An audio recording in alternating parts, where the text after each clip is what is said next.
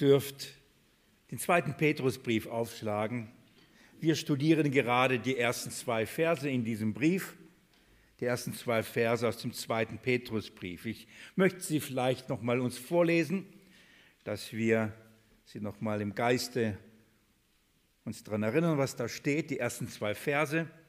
Simon Petrus, Knecht und Apostel Jesu Christi, denen, die einen gleich kostbaren Glauben mit uns empfangen haben, durch die Gerechtigkeit unseres Gottes und Retters Jesus Christus. Gnade und Friede wird euch immer reichlicher zuteil in der Erkenntnis Gottes und Jesu, unserem Herrn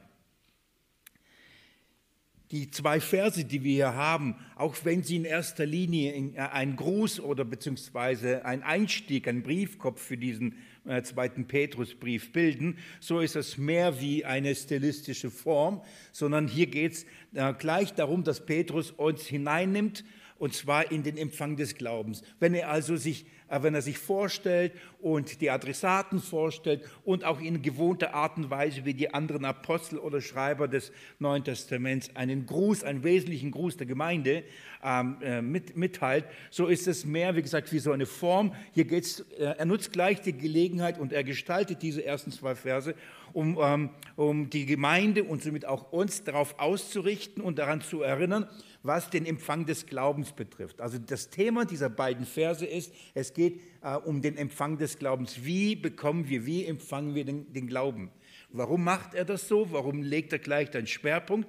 Der ganze Brief, den er hier schreibt, hat diese Intention, dass er die Gemeinde Jesu vor falschen Lehrern und vor falsche Lehre glaubt. Und damit die Gemeinde in der Lage ist zu prüfen, was ein falscher Lehrer ist oder nicht, oder was eine falsche Lehre oder, äh, eben oder nicht ist, stellte in den ersten Kapitel eben das Evangelium und den wahren Glauben gegenüber dem später in Kapitel 2 und 3 den falschen Glauben gegenüber.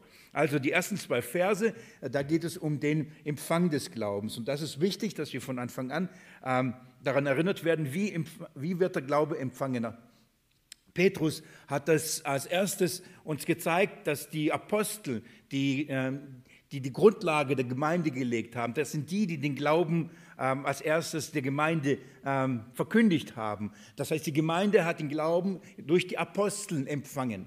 Und das ist aus diesem Grund wichtig, damit wir wissen und, und prüfen können, oder andersrum, das ist die Grundlage gegenüber der Prüfung aller anderen Aposteln und, und der, äh, die sich eben so nennen. Das heißt, wenn jemand kommt und etwas anderes lehrt als die Apostel, die Jesu in der Vollmacht eingesetzt hat, ähm, etwas anderes lehrt, was den Glauben betrifft, was Empfang des Glaubens betrifft, was Inhalt des Glaubens betrifft, was die Quelle des Glaubens betrifft, so sind, ähm, ist, äh, steht er außerhalb dessen, was die Wahrheit ist. Also es ist für uns wichtig, dass wir prüfen können, an der Lehre der Apostel, was der Glaube ist. Und so beginnt Petrus gleich und äh, erinnert an, an, an, seine Berufung, erinnert an seinen Dienst, er erinnert an seine Abhängigkeit als Apostel Jesu gegenüber. Das hat er als erstes gemacht. Dann hat er aber auch gleichzeitig in, äh, als nächstes gesagt, wer äh, diesen Glauben empfängt durch den Dienst der Apostel, den sie gelegt haben. Und er macht deutlich, dass es nicht nur die Juden, sondern auch die Heiden sind.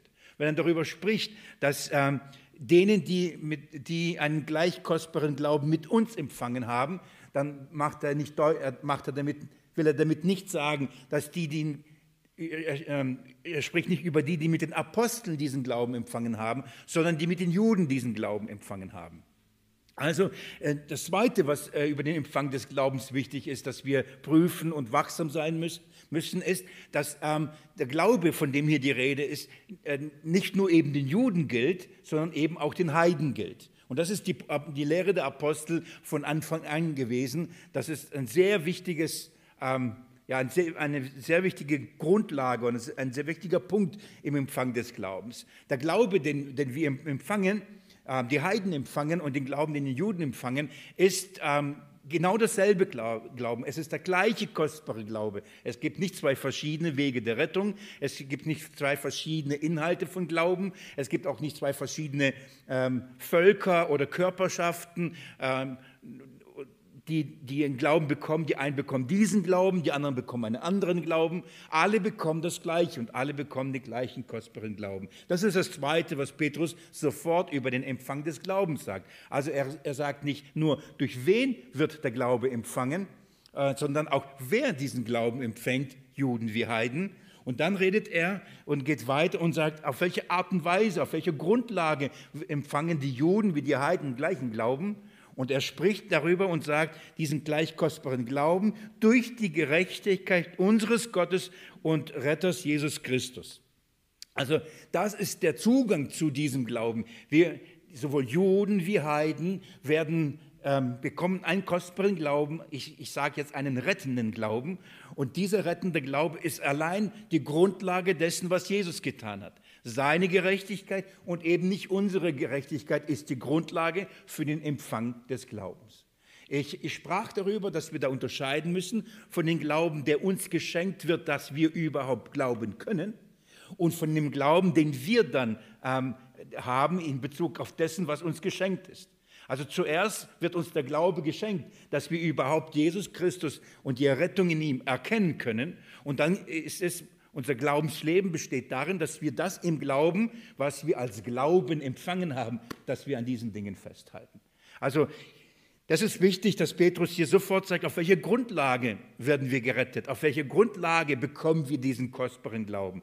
Und das ist nicht unsere Gerechtigkeit, das heißt nichts, was wir getan hätten, sondern etwas, äh, was Jesus getan hat. Das ist sehr, sehr wichtig. Und wenn ich das jetzt sage, allein diese drei Punkte euch nenne, dann ist es grundlegend, dass wir prüfen, wenn jemand also kommt und, und ein, ein sich als Apostel ausgibt mit einer Quelle der Offenbarung, die über das hinausgeht, was die Schrift uns gibt, was Jesus als Apostel eingesetzt hat, dann müssen, wissen wir Bescheid. Wenn jemand kommt und sagt, nein, dass bestimmte Gruppen einen anderen Glauben bekommen und die anderen Gruppen eine andere, eine, eine Nation diesen Glauben, eine andere Nation einen anderen Glauben, einen anderen Weg bekommt, einen anderen Weg der Rettung bekommt, dann, dann wissen wir Bescheid. Und wenn jemand kommt und sagt, dass wir äh, den Glauben uns erarbeiten müssen, dass durch unsere Werke wir einen rettenden Glauben bekommen, dann wissen wir doch auch Bescheid. So, über den Empfang des Glaubens ist, ist, äh, ist wichtig, dass wir gleich ausgerichtet werden. Das macht Petrus in, den ersten, in dem ersten Vers. Aber er sagt noch mehr und darüber, da will ich wieder einsteigen mit euch, das ganz kurz vertiefen und dann uns dann den zweiten Vers uns anschauen. So, ähm, es ist nicht nur wichtig, dass wir begreifen, dass wir nur durch die Gerechtigkeit Jesu Christi gerettet werden, dass es dieser kostbare Glaube beinhaltet, dass Jesus Christus unsere Gerechtigkeit ist, sondern das Zweite, was Petrus aber in einem Atemzug hier sagt, was auch wichtig über den Empfang des Glaubens ist. Schaut mal, was er sagt. Wer ist es der, der uns den Glauben schenkt? Ich möchte das nochmal vorlesen die einen gleich kostbaren Glauben mit uns empfangen haben, durch die Gerechtigkeit unseres Gottes und Retters Jesus Christus. Also das, was wir äh, festhalten müssen, ist und was grundlegend ist, ähm, wenn wir prüfen, was für ein Glauben wird, äh, äh wird verkündigt, was für ein Glauben wird, wird, was für ein Glaube wird empfangen, so ist es wichtig, dass dieser Retter Jesus Christus, wer ist? Gott ist. Das ist fundamental, das ist grundlegend. Wenn jemand etwas anderes behauptet, als dass der, unser Retter Jesus Christus nicht Gott ist, dann ist es nicht der Glaube, den die Apostel gepredigt haben. Das ist nicht der Glaube, den, sowohl die Juden wie die Heiden empfangen haben. Es ist nicht der Glaube, der, aus dem die Gerechtigkeit Gottes uns geschenkt wird. Das, die Grundlage, dass wir gerettet werden können, dass Gott uns rettet, liegt darin, dass Gott selbst uns rettet, dass er selbst der Retter Gott ist. Und das ist fundamental, wirklich. Das ist fundamental. Jesus ist Gott. Und das ist, worauf, was die Apostel verkündigt haben. Und das ist ja was von Anfang an. Keine Lehre, keine Lehre der Schrift wurde so angegriffen wie diese. Keine, es, wird viel, es wurde viel angegriffen und viel falsche Lehre kam in die Gemeinde und die Gemeinde musste sich mit vielen Dingen auseinandersetzen. Viele Konzile wurden veranstaltet und so weiter und so fort. Aber es gab keine Lehre, die von Anfang an so, so angegriffen wurde und schon zur Zeit Jesu, nämlich, dass er nämlich Gott ist. Das war die Lästerung schlechthin. Das war der Grund, warum sie gemeint haben, ihn kreuzigen zu müssen. Denn er behauptet, er ist Gott. Das ist für die, für die, für die Juden ein Ärgernis, für die Heiden eine Torheit. Jesus Christus ist Gott. Und Petrus formuliert das herrlich, unseres Gottes und Retters Jesus Christus. Er sagt also, Jesus Christus ist Gott und er ist unser Retter. Und dieser Begriff, dass Gott unser Retter ist, ist etwas, was wir in der Bibel, in der ganzen Bibel immer wieder sehen oder da überall in, der Bibel auftaucht. Denn nur einer kann uns retten und das ist Gott. Ist so wichtig, nur einer kann uns retten. Es, nur Gott kann retten, außer Gott kann niemand retten. Das ist, ein, das ist wirklich die Grundlage jedes ähm, Verständnisses, des Glaubens, jedes Verständnisses der Rettung. Nur Gott ist ein Rettergott und nur er kann retten. Ich, ich, ich will anhand zwei, drei Stellen euch, an, euch auch wiederum an diese Wahrheit erinnern und ähm, hoffe ich diesen Glauben an. Ich will es heute einfach vorlesen, weil ich diese Stellen so lieb. Ich finde sie einfach herrlich und allein aus diesem Grund möchte ich sie mit euch vorlesen. Geht mal mit mir in den 1. Timotheusbrief zuerst. Wir werden gleich wieder zurückzukommen zum zweiten Petrusbrief. 1. Timotheus, Kapitel 2. Es ist ein, ein Vers der, äh, oder ein Abschnitt, will ich besser sagen. Es ist ein Abschnitt, der mir ähm, in meinem Lehrdienst und wenn ich unterwegs bin, in den E-Mails, in den Beantwortungen von Fragen sehr, sehr oft vorkommt. Ich glaube, fast auf jeder zweiten, zweiten Gemeindefreizeit oder Bibeltagen muss ich jemand diese Verse erklären. Es ist ein, ein Klassiker unter den, äh, unter den Christen und wird meistens in dem Zusammenhang äh, zitiert und verwendet und als Beleg angeführt, dass äh, jeder, dass Gott doch alle Menschen retten will. Im Zusammenhang der Erwählungslehre ist das so, so, so die, dieser Abschnitt, wo es heißt, wie kann Gott jemanden erwählen, äh, wenn es heißt doch, Gott will doch alle, alle Menschen retten. Und dann wird dieser Abschnitt ähm, hier gebraucht. Ich möchte jetzt nicht die, diesen Abschnitt nicht in diesem Sinne mit euch lesen, denn oft ist es so, dass gerade wenn man in der Diskussion diese Verse liest, man einiges aus den Augen verliert, was der Vers ein, oder was diese was dieser Abschnitt eigentlich zu sagen hat. Und er hat eine Menge zu sagen. Und ich möchte euch in unserem Zusammenhang diese, diese Verse lesen. 1. Timotheus Kapitel 2 Abvers 1. Ich ermahne nun, vor allen Dingen, dass Flehen, Gebete, Fürbitte, Danksagung getan werden für alle Menschen, für Könige und alle, die in Hoheit sind, damit wir ein ruhiges und stilles Leben führen in aller Gottesfurcht und Ehrbarkeit. Dies ist gut und angenehm vor unserem Rettergott. Und das, das ist jetzt der Grund, warum ich das jetzt euch vorlese. So, unser Gebetsleben, darüber ähm, haben wir schon äh, nachgedacht im ersten Petrusbrief, ähm, unsere Rolle gegenüber der Obrigkeit, auch in diesem Zusammenhang haben wir uns darüber, nach, da, darüber nachgedacht, über diese Verse. Aber was, worauf Paulus hier, oder was, worauf ich eure Aufmerksamkeit lenken möchte, ist, dass Paulus die Gemeinde erinnert äh, an, an Timotheus und durch Timotheus dann, dass dass Gott ein Rettergott ist. Er, er, redet, dass Gott ein Rettergott ist. Und das ist, ein, das ist ein Grundsatzverständnis. Gott ist ein Rettergott, welcher will, dass alle Menschen gerettet werden und zur Erkenntnis der Wahrheit kommen. Weil Gott ein Rettergott will er, dass alle Menschen gerettet werden. So, ich habe in verschiedenen Auslegungen und Zusammenhängen es mehrfach versucht zu erklären, dass es hier nicht darum geht, dass Gott alle Menschen, also einzeln retten will. Das ist nicht das, was Paulus sagen will, sondern welche alle Menschen will er retten? Sowohl Juden wie auch Heiden. So, das ist der gleiche Zusammenhang wie beim Petrusbrief. Gott ist ein Rettergott und die Rettung gilt nicht nur den Juden allein. Und Petrus sagt, ja, wir haben den gleichen, ihr habt den gleichen kostbaren rettenden Glauben mit uns empfangen. Die Rettung gilt nicht nur den Juden. Gott will, Gott ist ein Rettergott und er will alle Menschen retten. Also Juden wie auch Heiden. Und dann schaut mal, jetzt ist wichtig, auch in unserem Zusammenhang, ich werde im Laufe jetzt dieser Bibelstunde, werdet ihr hoffentlich das gleiche auch mit mir sehen. Und dann sagte, welcher will, dass alle Menschen gerettet werden und zur Erkenntnis der Wahrheit kommen? Gottes Ziel ist, dass sie gerettet werden und, und diese Rettung beinhaltet, beinhaltet was? Erkenntnis der Wahrheit. Der Weg, auf, auf, auf dem die Menschen Rettung empfangen, ist der, wenn sie die Wahrheit erkennen. Wenn sie die Wahrheit nicht erkennen, keine Rettung. Also betet, sagt Paulus, für alle Menschen, damit sie etwas Entscheidendes, damit sie die Wahrheit erkennen. Liebe Geschwister, ähm, ohne, ohne irgendwie abzuschweifen, aber ich will das an dieser Stelle so sagen, wenn, dieser Satz, wir leben in einer Zeit, ist so schon so klischeehaft, weil jede Zeit eine eigene Zeit für sich ist.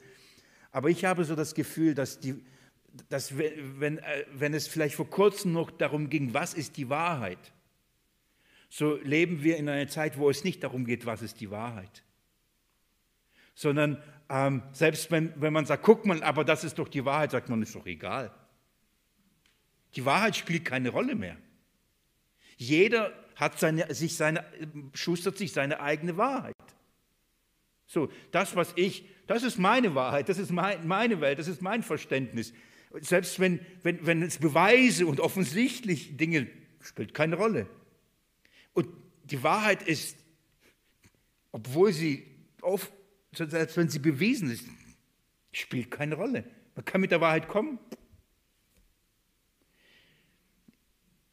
Die Rettung aber und die Rettung aller Menschen ist, oder, äh, basiert auf auf der Erkenntnis der Wahrheit. Es hat was mit einem, mit, mit einem Verständnis zu tun, mit dem richtigen Verständnis, mit dem richtigen Erkennen. Das gucken wir uns gleich im zweiten Petrusbrief ähm, im Vers 2 miteinander nochmal an, genauer an. Also Paulus spricht hier auch in diesem Text und redet darüber, dass der Herr, dass Gott unser Rettergott ist. Er will, dass Menschen gerettet werden, wie sie die Wahrheit erkennen.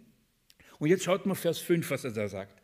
Denn einer ist Gott und einer Mittler zwischen Gott und den Menschen, der Mensch Christus Jesus. Wiederum, was ist die Wahrheit? Es gibt nur einen Gott. Es gibt keinen Gott für die einen und einen anderen Gott für die anderen. Es gibt nur einen Gott und es gibt auch nur einen Weg zur Rettung für alle Menschen. Und zwar durch Jesus Christus. Nur einer ist Mittler. Nur einer kann zwischen Gott und Menschen vermitteln. Es gibt, das heißt, es gibt nur einen Weg, auf dem Gott Mensch ähm, äh, auf dem der Mensch mit Gott versöhnt werden kann und wo eine Vermittlung stattfindet, und zwar nur in Jesus Christus. Und die Thematik ist immer, es ist immer die gleiche. Vers 6, der sich als Lösegeld für alle gab, als das Zeugnis zur rechten Zeit, dafür bin ich eingesetzt worden als Herold und Apostel ich sage die Wahrheit. Paulus erinnert ebenfalls, ich bin dafür ein Apostel, ein Abgesandter. Mein Auftrag ist was? Als Lehrer der Nationen. Das ist mein Auftrag, die Grundlage dieses Glaubens allen Menschen, auch die Nationen zu bringen. Zwar Gott will alle Menschen auf der gleichen Art und Weise retten. Und zwar allein durch seine Gerechtigkeit, die in Jesus Christus gilt.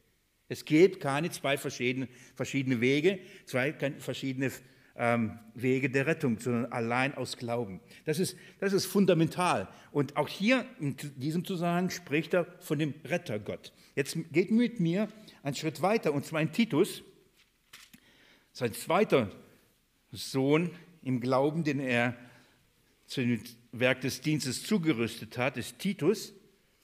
Und ich möchte auch einen Abschnitt lesen, der auch in der heutigen Zeit, ich auch schon mehrmals zitiert habe, auch, aber ich wiederum aus etwas anderer Perspektive ihn lesen möchte, beziehungsweise euch wieder auf diesen Rettergott-Gedanken äh, euch dahin hinführen möchte und das zeigen möchte.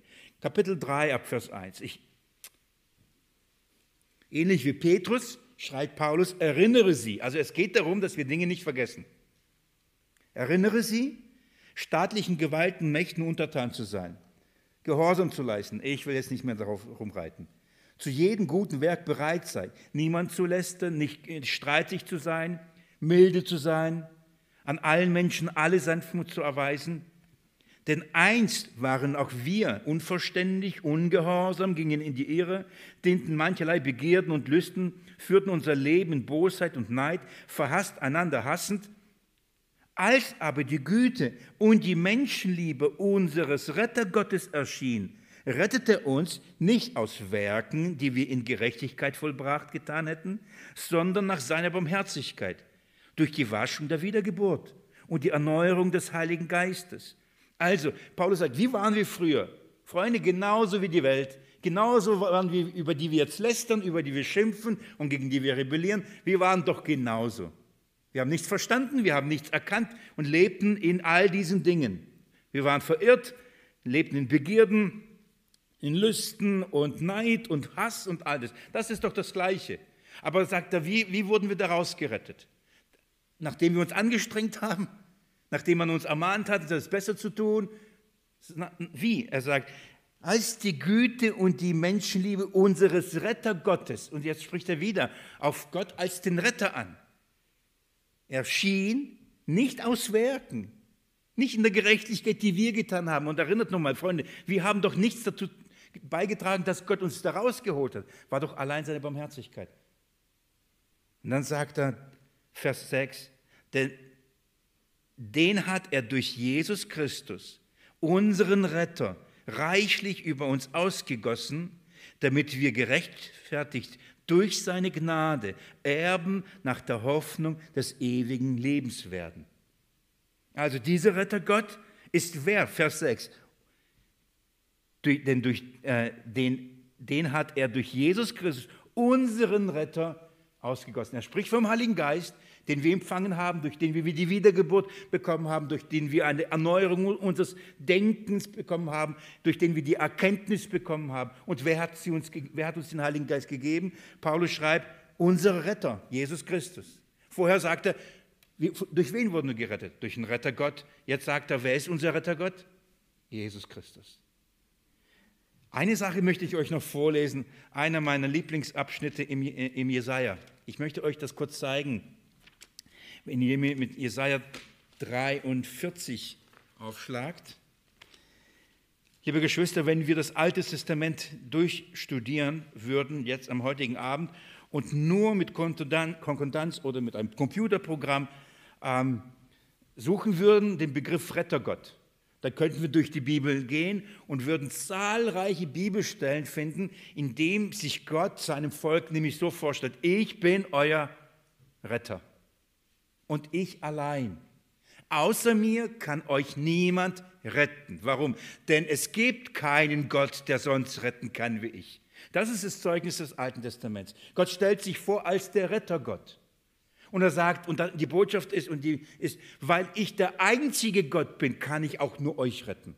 Und da wird immer von dem Rettergott, Rettergott, Rettergott gesprochen. Darf ich euch dieses Kapitel vorlesen? Es ist wirklich herrlich. Vielleicht gewinne ich jemanden heute Abend dazu, es nochmal zu Hause durchzuarbeiten. Ab Vers 1.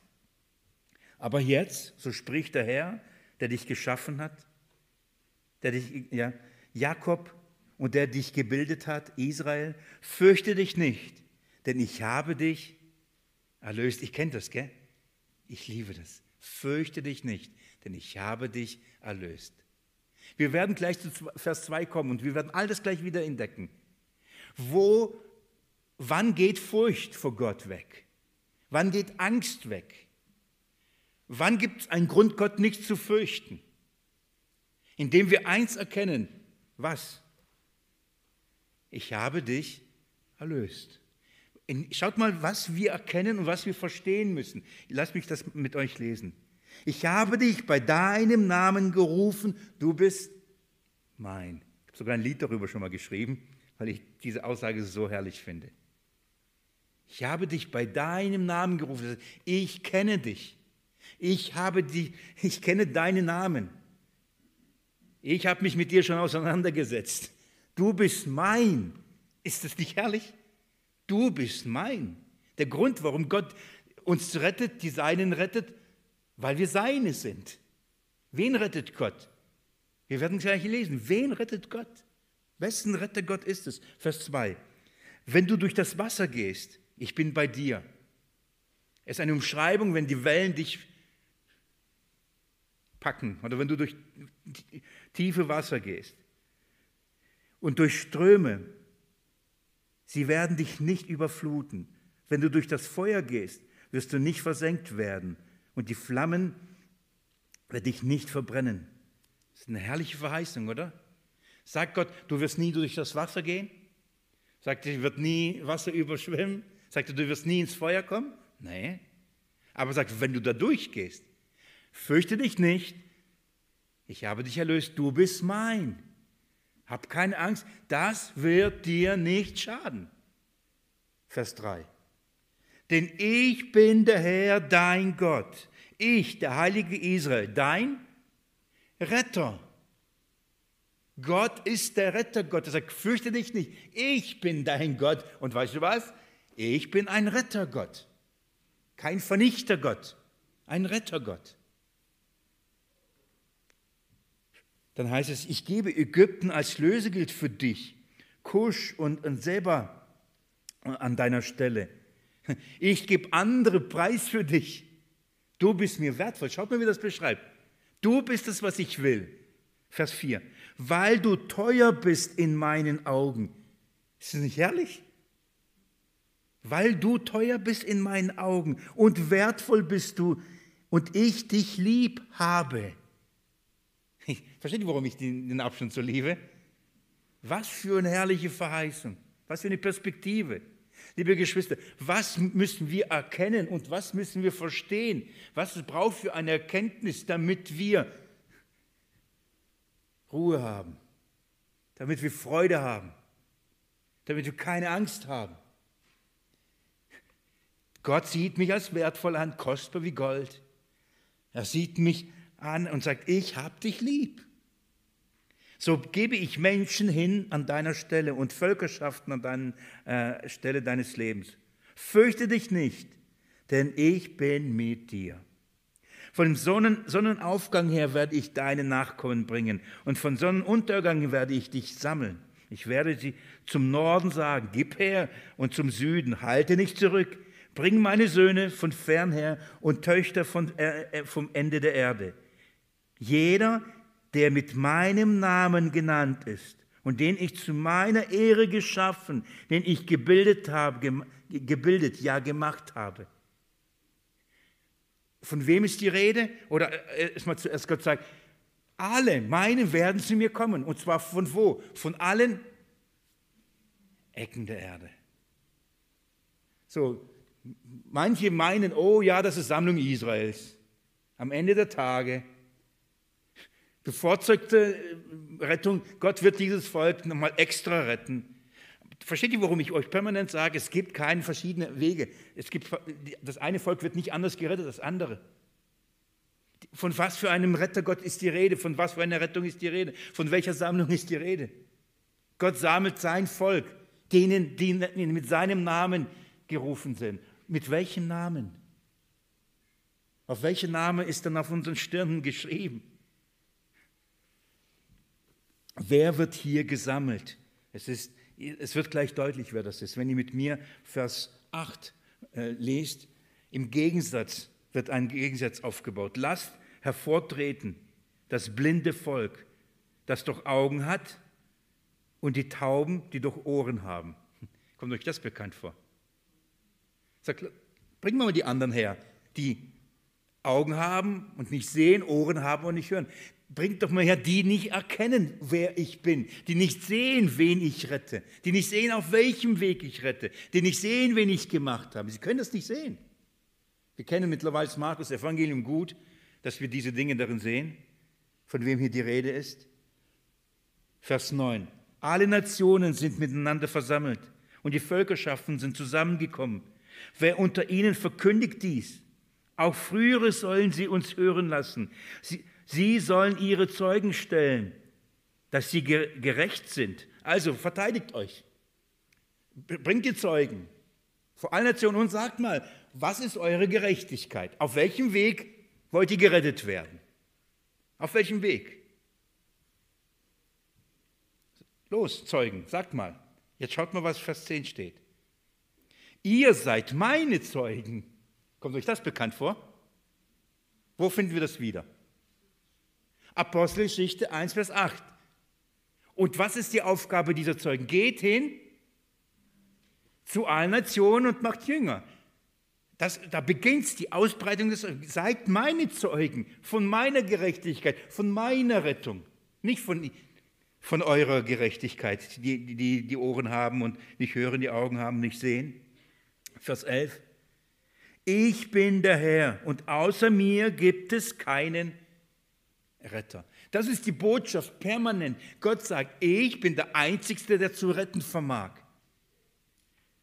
Ich sage euch, auf welchem Weg ich, äh, ich sage, wen ich rette. Ich sage, wie ich rette. Ich sage, warum ich rette. Ich würde gerne noch weiter lesen, der Abschnitt ist ein bisschen länger, aber ich sage euch gleich, warum, warum er uns rettet. Geht mit mir noch vielleicht, ich lese noch Vers 24 und folgende. Lasst mich das noch lesen. Dazwischen gibt es noch diesen Hinweis, siehe, Vers 19, siehe, ich wirke Neues, jetzt sprost es auf, erkennt ihr es nicht? Wer ist der Spross, der aufspricht? Den die, die, den die, die Ohren haben, nicht erkannt haben, die Augen gesehen, nicht gesehen haben. Wer ist dieser Spross? Jesus Christus. Die Rettung in dem Sohn, in die Rettung in Jesus Christus. Die, das ist, diese Rettung erkennen sie nicht. Und jetzt Vers 24. Du hast mir nicht für Geld Weizenrohr gekauft, noch mit dem Fett deiner Schlachtopfer mich gesättigt. Vielmehr hast du mir Arbeit gemacht. Mit deinen Sünden hast du mich ermüdet, mit deinen Sünden. Ich bin es, ich, ich bin es, der deine Verbrechen auslöscht, um meinetwillen. Und deiner Sünden will ich nicht mehr gedenken. Das ist der Weg der Rettung. Ich, so, du hast mir, all das hast du mir nicht gebracht, brauchst auch nicht bringen. Du hast mir Mühe gemacht mit deinen Sünden. Und dann sagt er, aber ich, ich selbst, ich bin der Rettergott. Und darum, ich bin es, der deine Verbrechen auslöscht. Um meinetwillen, nicht um deinetwillen. Nicht wegen dir, sondern wegen mir. Warum? Weil ich dich lieb, weil ich dich gemacht habe, weil du bist mein.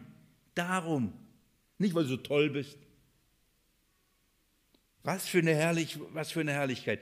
Und in diesem Kapitel, äh, Kapitel 43 in Jesaja ist eben die Rede von, unserem, von dem Rettergott, der der Rettergott ist. Und dann sind wir bei Petrus und was lernen wir? Wer ist dieser Rettergott? Jesus Christus. Von wem ist die Rede in Jesaja 43? Von Jesus Christus. Er ist der Petrus schreibt, wir gehen zurück zu 2. Petrus und schließen so mit Vers 1 ab. Petrus schreibt also, die einen gleich kostbaren Glauben mit uns empfangen haben, durch die Gerechtigkeit unseres Rettergottes, äh, unseres Gottes und Retters Jesus Christus. Ich will so damit beenden, die Vers 1. Wenn die Schrift sagt, dass nur Gott allein rettet. Es gibt genug Stellen, auch in dem Messiah, wo immer wieder heißt, weil ich der einzige Gott bin, vor mir wurde kein Gott gebildet, nach mir wurde auch kein Gott gebildet. Ich bin der einzige Gott und darum kann nur ich retten. Das ist das Zeugnis. Und im Neuen Testament wird uns das Zeugnis gegeben, dieser Rettergott ist Jesus Christus. Nur durch ihn und nur in ihm werden wir Rettung, erfahren wir Rettung. Dazu gleich noch mehr. Also in, Vers, in, in dem ersten Vers hat also Petrus sehr klar mit, mit prägnant so Pflöcke eingeschlagen, so Grundlagen ge gelegt, was wichtig ist, was müssen, an was müssen wir uns erinnern, wenn wir über den Empfang des Glaubens reden. So, er hat ganz klar Dinge gesagt. Aber das ist noch nicht alles. In Vers 2 finden wir noch, äh, noch, noch, drei weitere Aspekte, die wir uns anschauen äh, müssen, was den Empfang des Glaubens betrifft, was, was, was wichtig ist, damit wir in der Lage sind zu prüfen bevor ich das mit euch jetzt gleich anschaue, noch eine Sache. Warum macht Petrus das hier so deutlich? Warum spricht er diese, diese Punkte hier gleich sofort in der Begrüßung so klar an? Ich ähm, habe mit euch am Sonntag oder den letzten Sonntag, äh, Sonntagen über die Endzeit die Rede Jesu ge äh, gesprochen. Wir haben das in Markus 13 angeschaut und im letzten Abschnitt ähm, hat Jesus von den Türhütern gesprochen. So wer am Sonntag dabei war, der weiß, von was ich jetzt rede. Wer nicht, der kann es gerne nachhören. Ähm, und er, Jesus machte ein Gleichnis, dass er ähm, außer Landes reist und damit seine Himmelfahrt an, äh, anspricht und dass er Diener einsetzt in seinem Haus, was die Gemeinde ist, und ähm, ihnen Vollmacht gibt, was die Einsetzung der Aposteln beschreibt, und dann den Türhüter einschärfte, dass sie aufpassen sollen. Und liebe Geschwister, das, was Petrus hier im Petrus, zweiten Petrusbrief macht, ist genau das. Er nimmt das sehr ernst. Was Jesus da gelehrt hat, nimmt er sehr ernst. Es ist eine Aufgabe eines Türhüters, das er hier macht. Er sagt, er gibt Kriterien und sagt ganz genau, worauf müssen wir achten, damit wir auf diese Tür aufpassen müssen. Was ist ein Christ, äh, was ist der Christus und was ist ein falscher Christ, ein Antichrist?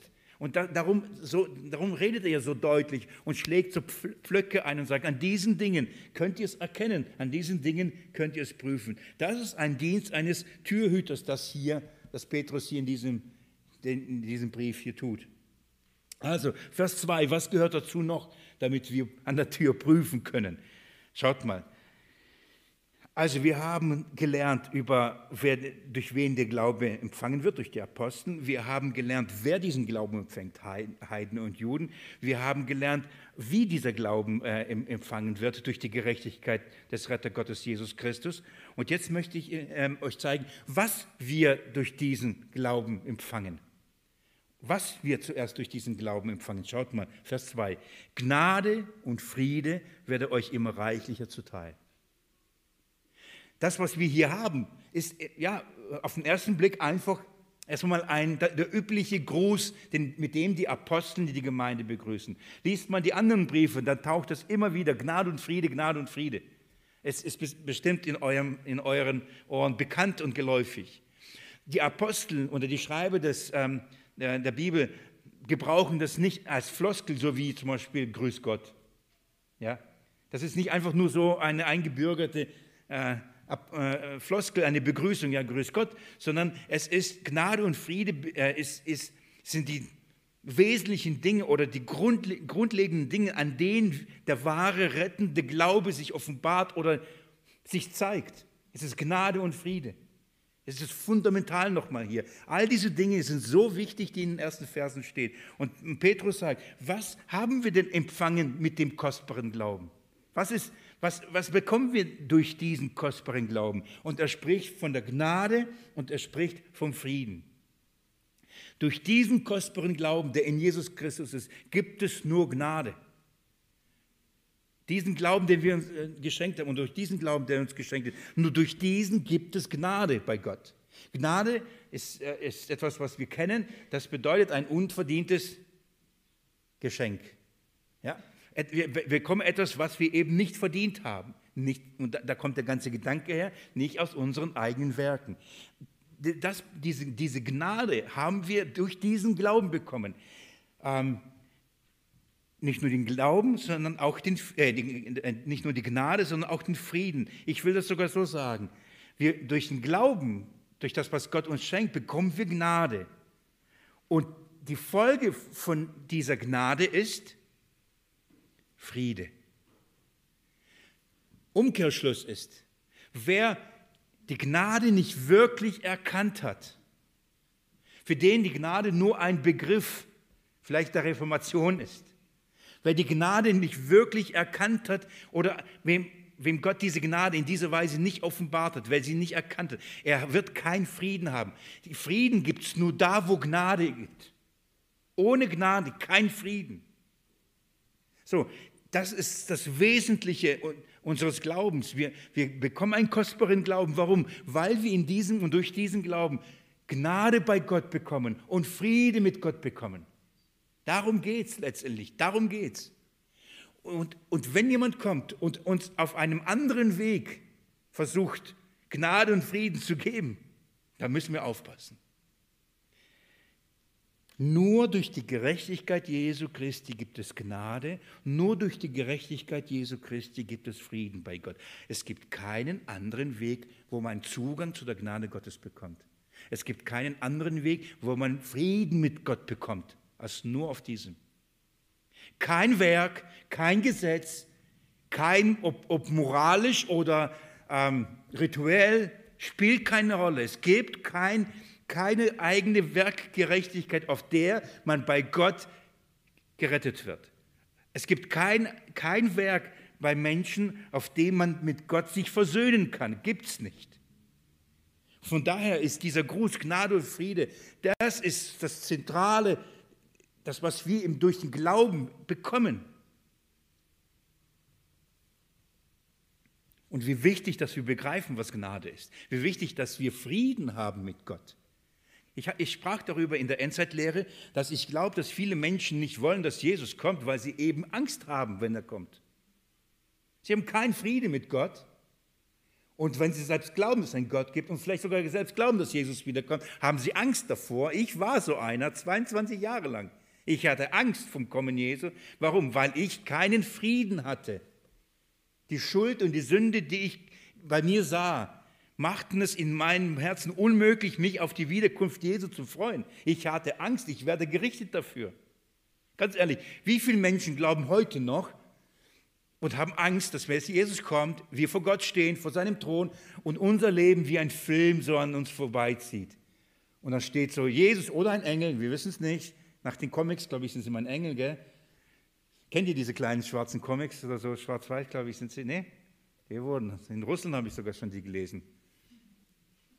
Wir sind von dem Gerichts, am Gerichtstag, da sind wir bei Gott und dann geht der, und mein ganzes Leben geht wie ein Film vorüber, all meine Sünden und all das. Und ich als, lese als Kind und denke, ich will das nicht. Ich will nicht mal, dass die das sehen, ich will es nicht mal selbst sehen. Und ich habe Angst davor. Wie kann ich Frieden haben? Wie kann ich mich freuen, wenn Jesus kommt, wenn ich weiß, oh, jede meine Gedanken, jede meine Taten werden dann hochgeholt und dann geprüft. Wie, könnte ich bestehen? Kein Wunder, dass man da keinen Frieden hat. Ist, diese Dinge sind fundamental. Darf ich euch bitten, mit mir einen herrlichen Abschnitt im Römerbrief zu lesen, der diese Dinge miteinander verknüpft. Römer Kapitel 5.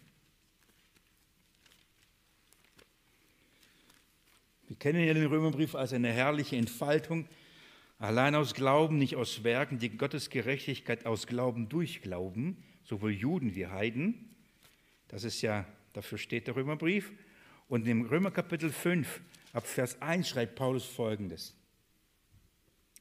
Da wir nun gerechtfertigt worden sind, aus Glauben, so haben wir Frieden mit Gott durch unseren Herrn Jesus Christus. Seht ihr das? Da wir gerechtfertigt sind, das heißt unsere Gerechtigkeit kommt nicht dadurch, indem wir unser Leben durchgehen, sondern haben wir genug Gutes oder Schlechtes getan, ein Film geht vorüber. Nein, nein, nein, nein. Unsere Gerechtigkeit ist, weil wir etwas glauben. Und was glauben wir? An die Gerechtigkeit, die in Jesus Christus ist. So, das heißt, darf ich euch, darf ich euch ein anderes Szenario, vielleicht male ich dieses Comic. Ja? Ich stehe also vor, vor Gott und dann läuft ein Film vorbei. Und ich stehe da und schaue diesen Film an. Und wisst ihr, was ein Leben ich dann sehe? Nicht meins. Ich sehe das Leben Jesu wie als Baby, als Kleinkind, als Jugendlicher, als Erwachsener. Und ich sehe ein absolut gehorsames Leben, ohne Sünde, in allem versucht, wie ich, aber keine einzige Sünde. Und dieses Leben ist mein Leben. Nicht, weil ich es gelebt habe, sondern weil Jesus mir geschenkt hat. Und er sagt, Papa, wenn du das Leben von Wille sehen willst, ich zeig's dir. Zack, zeigt dir dieses Leben. Habe ich einen Grund, Angst zu haben? Hey, ich freue mich auf diesen Film. Ich will das sehen. Weil dann ist das, das ist Friede mit Gott. Seine Gerechtigkeit, sein Leben ist mir zugerechnet. Da wir nun gerechtfertigt worden sind aus Glauben, weil ich das glaube, so haben wir Frieden mit Gott durch unseren Herrn Jesus Christus, durch den wir im Glauben auch Zugang erhalten haben zu dieser Gnade. Schaut mal, was bekommen wir durch den Glauben, sagt Paulus? Erstens, bekommen wir was? Frieden. Was bekommen wir auch? Gnade. Das ist der Zugang wir bekommen einen Glauben, der uns sowohl diesen Frieden schenkt, aber der uns auch, und warum kann dieser Frieden da sein? Paulus sagt, weil wir einen Zugang haben zu dieser Gnade, zu einem unverdienten Geschenk des Lebens Jesu Christi. Das ist meine Gerechtigkeit. Das ist der Glaube. Und den haben sowohl die Juden wie auch die Heiden. Und dann sagt er, das ist herrlich, in der wir stehen, und rühmen uns aufgrund der Hoffnung der Herrlichkeit Gottes. Das ist, dessen rühmen wir uns, nicht uns rühmen wir uns, sondern dieser Hoffnung der Herrlichkeit Gottes. Herrliche Verse, gell? Ich finde sie fantastisch. Wunderbare Verse. Das ist in, in, den Worten des Apostel Paulus, was Petrus in so knappen Gruß an dich schreibt. Das, was bekommen wir durch den Glauben? Empfang des Glaubens, Gnade und Friede. Gnade und Friede. Dieser Friede ist in erster Linie der Friede zwischen Mensch und Gott. Und in zweiter Linie ist dieser Friede zwischen Mensch und Mensch. Und wisst ihr, zwischen welchem Mensch und Mensch? Auch da erinnere ich euch an einen herrlichen Abschnitt Epheserbrief.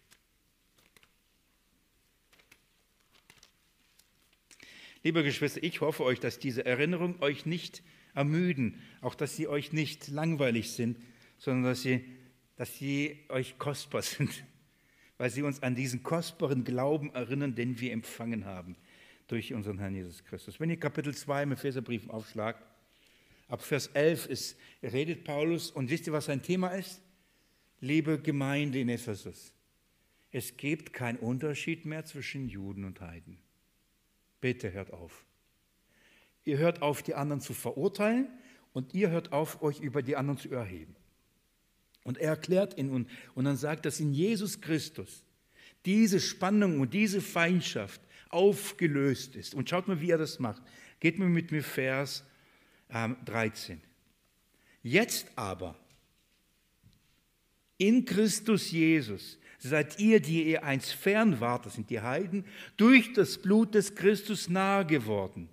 Und jetzt schaut mal, denn er ist unser Friede. Liebe Geschwister, ich will euch das darauf aufmerksam machen. Hier steht nicht nur, er gibt uns Frieden. Hier steht, er ist unser Friede. Er ist der Friede. Und nur nebenbei. Und wenn ich in Christus bin, was habe ich? Frieden. Wenn ich in Christus bin, habe ich diesen Frieden. Ich habe ihn.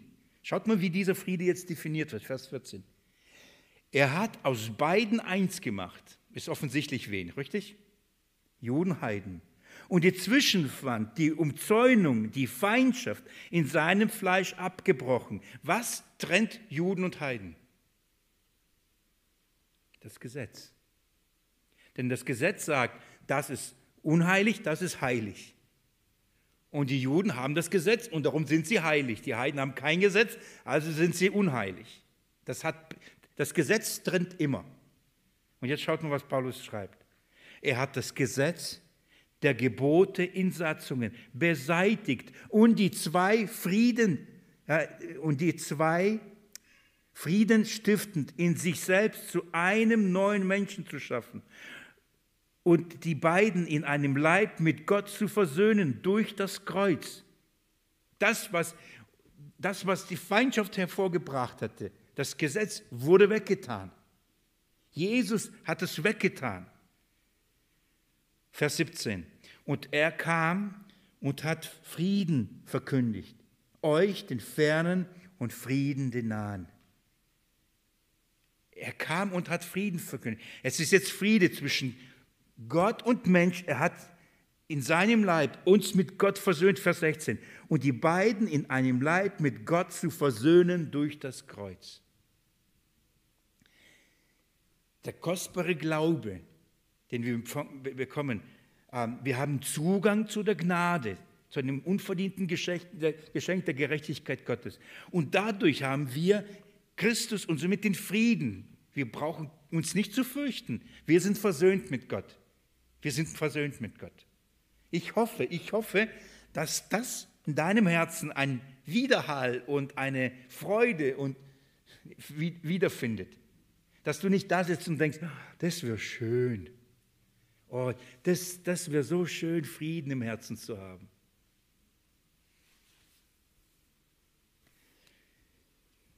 Viel, viel Unruhe, viel Kampf, viel Leiden am inneren Menschen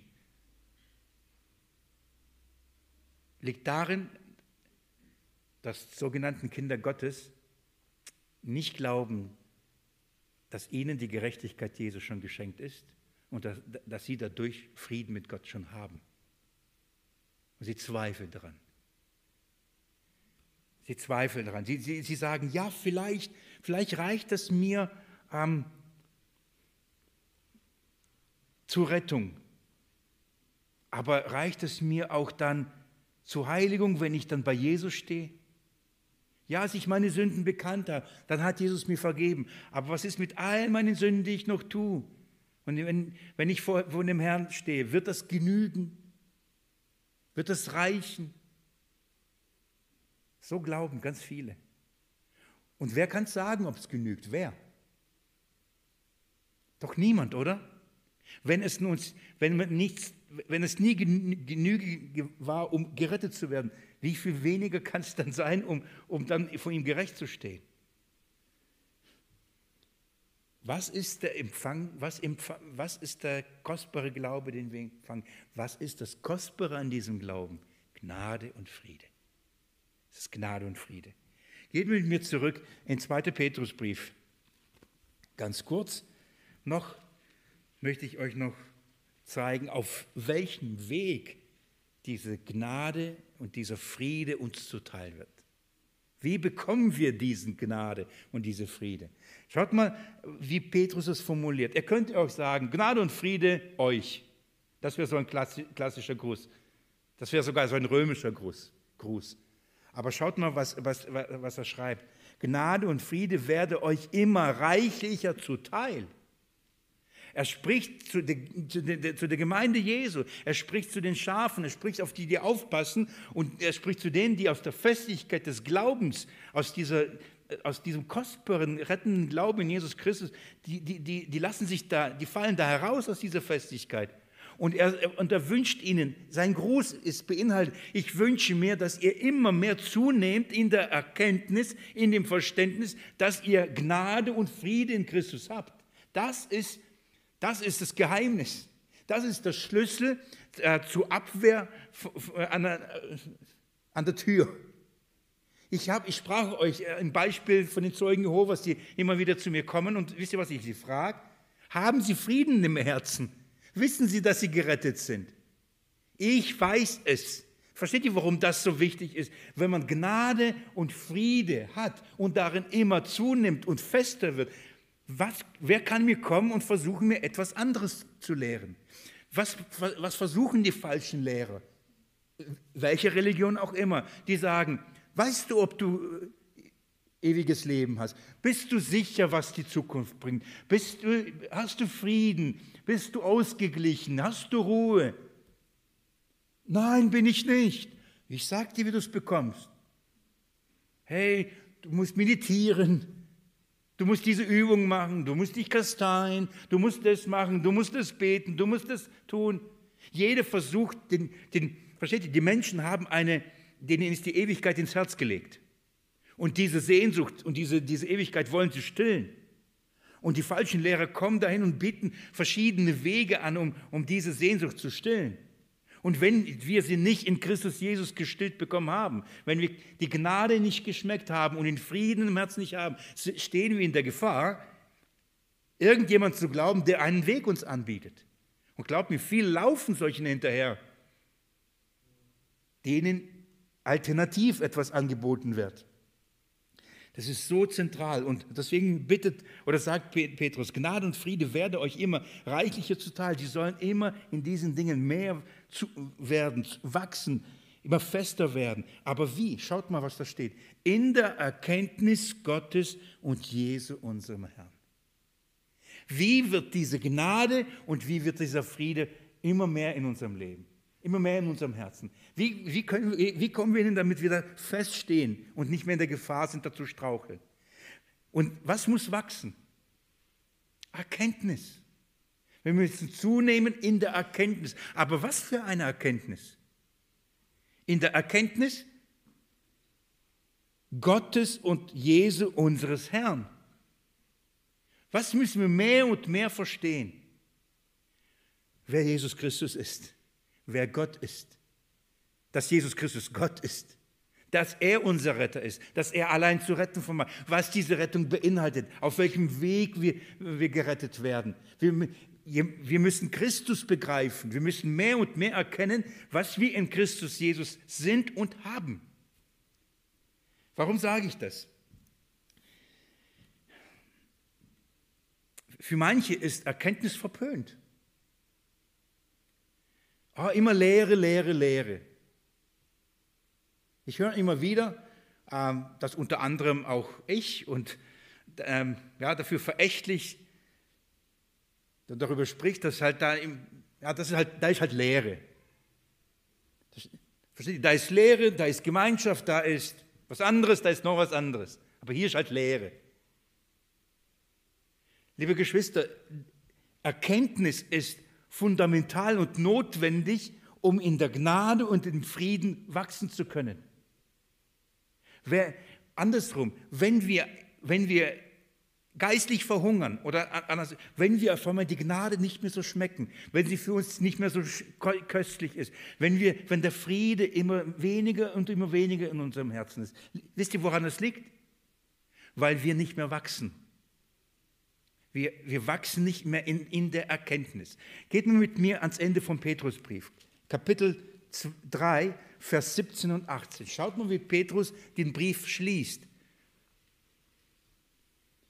Da ihr Geliebte es nun vorher wisst, Sie können so sagen, nachdem ich euch jetzt erinnert habe, ihr wisst jetzt, ihr wisst jetzt Bescheid, so hütet euch, dass ihr nicht durch den Irrtum der Ruchlosen mit fortgerissen werdet und aus eurer eigenen Festigkeit fallt.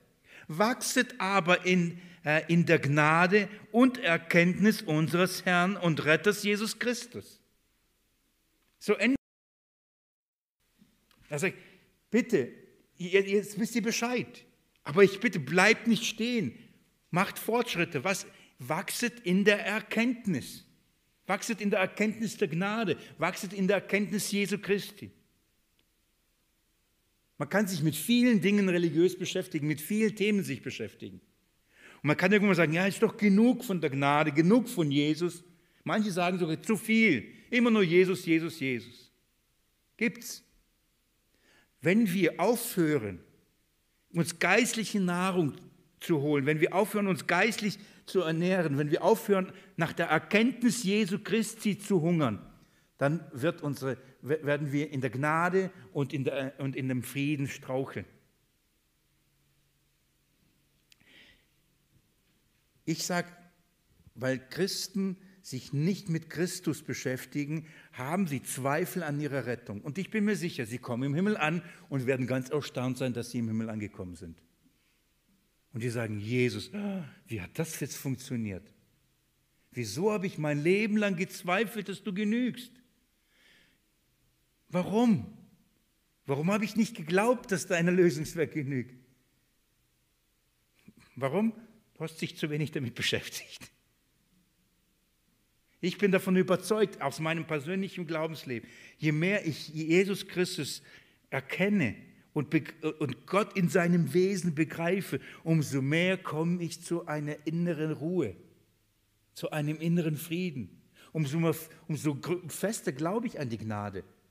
Und je fester an die Gnade glaube, umso mehr und fester bin ich sicher, dass ich Frieden mit Gott habe. Und da kann jemand zu mir kommen und das anzweifeln. Sogar in den Zeiten, in denen man fällt, in denen man sündigt, habe ich Frieden mit Gott weil ich weiß, Jesus ist dafür gestorben.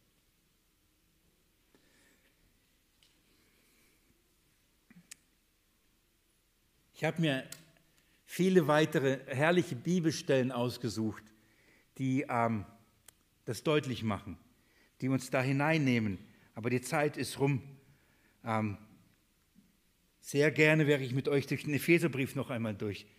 Ich, ich gebe nur euch gedanklich ein, zwei Erinnerungen als Paulus äh, diesen herrlichen Hymnus in Epheser 1, 3 bis äh, 14 oder glaube ich singt, ja, wisst ihr, was er sagt? Dass alles zum Preis und Ruhm seiner Gnade geschieht. Und dann sagt er, dass wir die Erlösung in Jesus Christus haben, wie? Indem er uns die Erkenntnis gegeben hat. Er hat uns geschenkt, den Ratschluss zu begreifen. Dadurch, dass Gott uns gegeben hat, zu erkennen, dass wir in Jesus Christus sind, haben wir Anteil an der Gnade. Es ist ein Geschenk Gottes. Dann betet er weiter in seinem Gebet, dann eben ab Vers 15 ähm, äh, und weiter unten auf der rechten Seite bei mir. Dann sagt er, dann betet er, dass Gott der, der aller Weisheit und der Erkenntnis euch gibt den Geist, durch seinen Geist zu erkennen, seiner selbst, damit ihr erkennt, wie große Gnade, wie, zu was Gott alles fähig ist. Er bittet um Erkenntnis, wachsen in der Erkenntnis. Warum? Weil er sagt, dass Menschen in dieser Welt verblendet sind. Sie erkennen nicht, sie können das nicht sehen. Aber uns ist es geschenkt worden, diesen Christus zu, sehen. Das ist eine Gnadengabe, die wir da haben, dass wir ihn erkennen und darin wachsen sollen. als Paulus an, die, an, an, die, an, die Kolosserbrief, äh, an die Kolosserbrief schreibt, in Kapitel 1, ich glaube Vers 9, ich bin nicht sicher, ähm, so links unten, dann sagt er, ich bete für euch, dass ihr durch die Erkenntnis fähig seid, in dem Willen Gottes zu wandeln. Er bittet, dass sie an der Erkenntnis zunehmen. Was ich damit sagen will, wir können durch das Neue Testament gehen und, und sehen, dass, dass wir als Christen danach bestrebt sein sollen, das mache ich gleich noch ein, dass wir als Christen bestrebt danach sein sollen, in der Erkenntnis zu wachsen. Nicht müde werden. Geht mit mir 2. Petrus. Habt ihr noch, darf, darf ich euch bitten, noch einmal das aufzuschlagen? 2. Petrus. Ich will euch nur kurz zeigen. Schaut mal, Vers 3.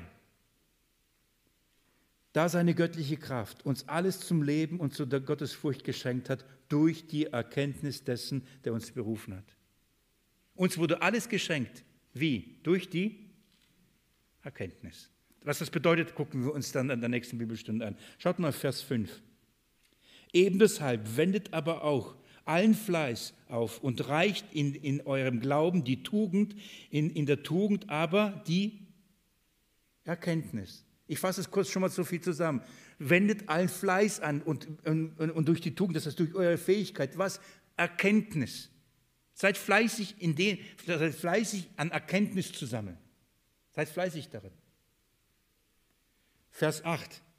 Denn wenn diese Dinge bei euch vorhanden sind und zunehmen, lassen sie euch im Hinblick auf die Erkenntnis unseres Jesus Christus nicht träge werden. Wir werden uns anschauen, woran man erkennt und prüfen kann, ob man rechte Erkenntnis hat oder nicht. Wenn bestimmte Dinge da sind, werden wir in Erkenntnis wachsen. Davon redet Petrus hier. Die Erkenntnis ist so wichtig. Wir müssen Dinge erkennen, wir müssen Dinge begreifen. Dazu ist Lehre notwendig. Aber wisst ihr, warum Erkenntnis bei den Christen verpönt ist? Aus dem Kontext herausgerissen wird gesagt, Erkenntnis bläht auf, Liebe baut auf. Wo steht das? 1. Korinther 13, hohe Liter Liebe. Gell? Also Erkenntnis bläht auf, keine Erkenntnis lieber. Das ist, nicht, das ist nicht das, was die Schrift sagt. Das ist wirklich aus dem Zusammenhang gerissen. Ja, wenn Erkenntnis ohne Liebe ist, da, müssen wir uns dann von was für einer Erkenntnis redet er da. Aber und deswegen ist bei Christen ganz oft Erkenntnis schlecht. Ich möchte euch wirklich ans Herz legen, wenn wir in der Erkenntnis nicht wachsen, wird, unser, wird, wird, wird diese, die Gnade und der Friede in unserem Leben nicht reichlicher werden. Wir werden in diesen Dingen nicht zunehmen. Und wir wollen uns doch nicht mit wenig begnügen. Da wollen wir doch mehr haben zunehmen. Wie das geschieht, ab nächster Bibelstunde, am nächsten Mittwoch, wie, wie geschieht das? Wir haben also in den ersten zwei Versen haben wir uns den Empfang des Glaubens angeschaut. In den nächsten Versen, drei bis elf, werden wir uns anschauen, den Inhalt des Glaubens. Und dann werden wir uns auch das, ich, ich, ich mache nächstes Mal die, die Gliederung, wie wird die, dieser Gedanke dort entfaltet, auch das in zwei Teilen einteilen und dann hoffe ich, werden wir weiter wachsen in der Erkenntnis. Amen. Ich möchte beten. Jesus Christus, darum bitte ich bitten, Herr, um diese Erkenntnis, die uns fest in der Gnade macht und die so, damit wir in deinem Frieden, mit deinem Frieden erfüllt werden, einen Frieden, der den Verstand übersteigt, der uns Gewissheit und Ruhe gibt in unserem Leben. Wie notwendig, wie notwendig ist das, Herr, dass wir Frieden haben mit dir und in diesem Frieden leben. Schenke, Jesus, durch deinen Geist, dass wir da vorwärts kommen. In deinem Namen will ich es bitten. Amen.